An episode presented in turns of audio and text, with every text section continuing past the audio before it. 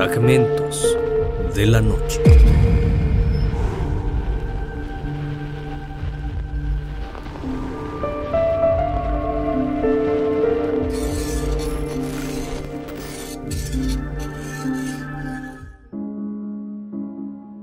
Los hospitales son lugares donde podemos recibir vidas nuevas, así como salvar a personas que requieren atención médica, aunque también es el lugar donde lamentablemente muchos pierden la vida y no sabemos qué pasa con las almas ahí perdidas. Fragmentos de la noche.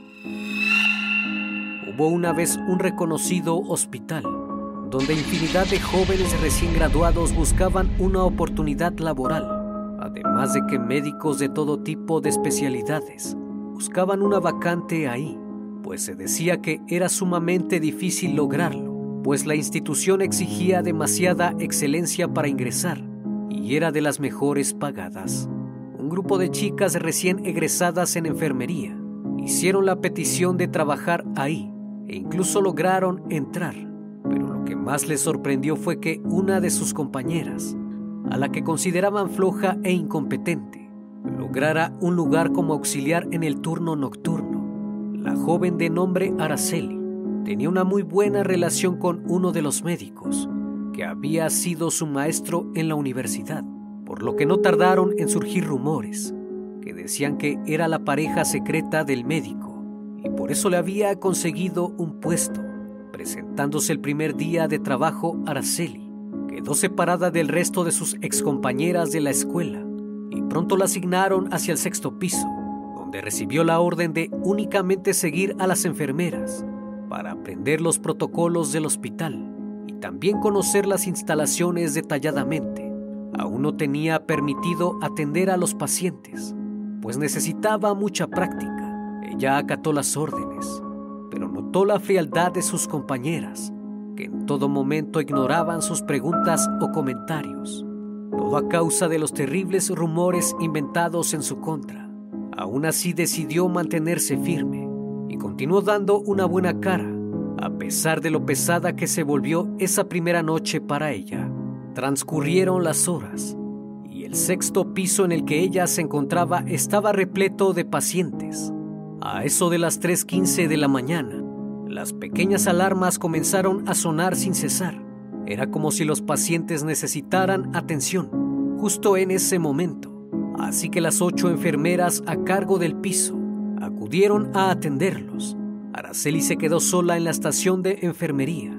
Curiosamente, después de que ellas se fueron, todo quedó en un silencio sepulcral que le hizo sentir nervios. Sus vellos se crisparon y sintió un terrible escalofrío que recorrió su espalda. Miró alrededor y notó que estaba sola. Tranquilizándose decidió distraerse haciendo unas notas, cuando de pronto escuchó unos quejidos muy fuertes. Al parecer algún enfermo necesitaba sus medicinas con urgencia, pero ella aún no estaba autorizada a atender los pacientes. Trató de llamar a sus compañeras, pero ninguna aparecía. Los quejidos eran cada vez más fuertes y profundos por lo que pensó que era necesario atenderlo ya mismo. Se encaminó hacia el fondo del pasillo, de donde provenía el sonido, exactamente la última habitación de ahí. Ingresó en el cuarto vio un hombre que se movía desesperadamente de un lado a otro, lanzando fuertes gemidos de dolor. La joven se acercó y tomó el expediente para ver qué debía suministrarle, pero increíblemente las hojas estaban en blanco creyó que tal vez lo habían recién ingresado y aún no anotaban sus datos, lo que le pareció una terrible equivocación. Sin saber cómo ayudarlo, se acercó al enfermo y con voz dulce le preguntó por su nombre, paciente únicamente se quejaba.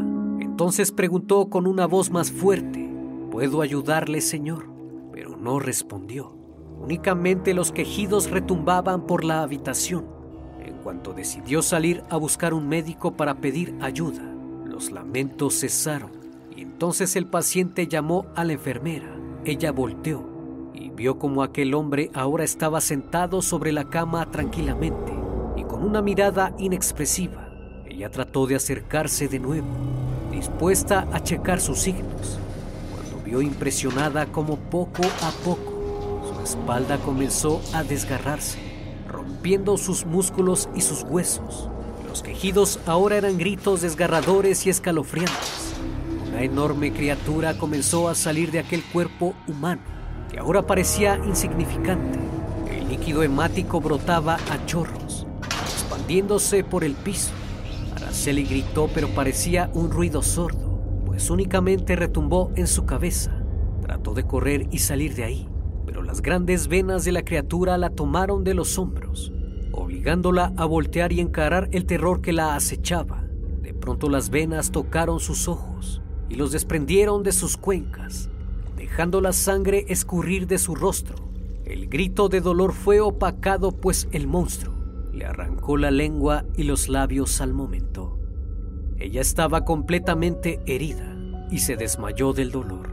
Cuando volvió en sí, estaba sobre el pequeño sofá que les brindan a aquellos que se quedan de guardia con el paciente. Esto lo descubrió a causa del tacto, pues no podía ver nada. De pronto escuchó la voz de un hombre que le pedía agua. Ella no supo qué hacer. La voz le insistió que le diera de beber, indicándole que la mesa con el agua estaba a su derecha. Aún sin comprender, ella palpó el vaso y se acercó lentamente. Notando que estaba muy débil, la voz le agradeció sus atenciones y le dijo que desde hacía mucho tiempo había deseado que una enfermera particular lo atendiese, pues sus dolencias eran constantes y el medicamento ya no mejoraba su situación. Ella hubiese querido responder, su boca estaba desgarrada. Ya no podía articular palabra alguna.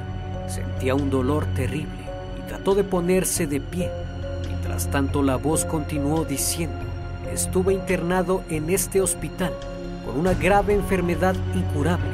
Llamaba a las enfermeras, pero dejaron de acudir. Así que el día que morí, nadie lo notó. Quedé encerrado en esta maldita habitación sin poder salir. Ahora la sellaré para siempre. Tú me harás compañía de verdad. En eso Araceli caminó lentamente. Logró tocar la perilla de la puerta giró muy despacio, pero sintió una enorme fuerza que la azotó de inmediato.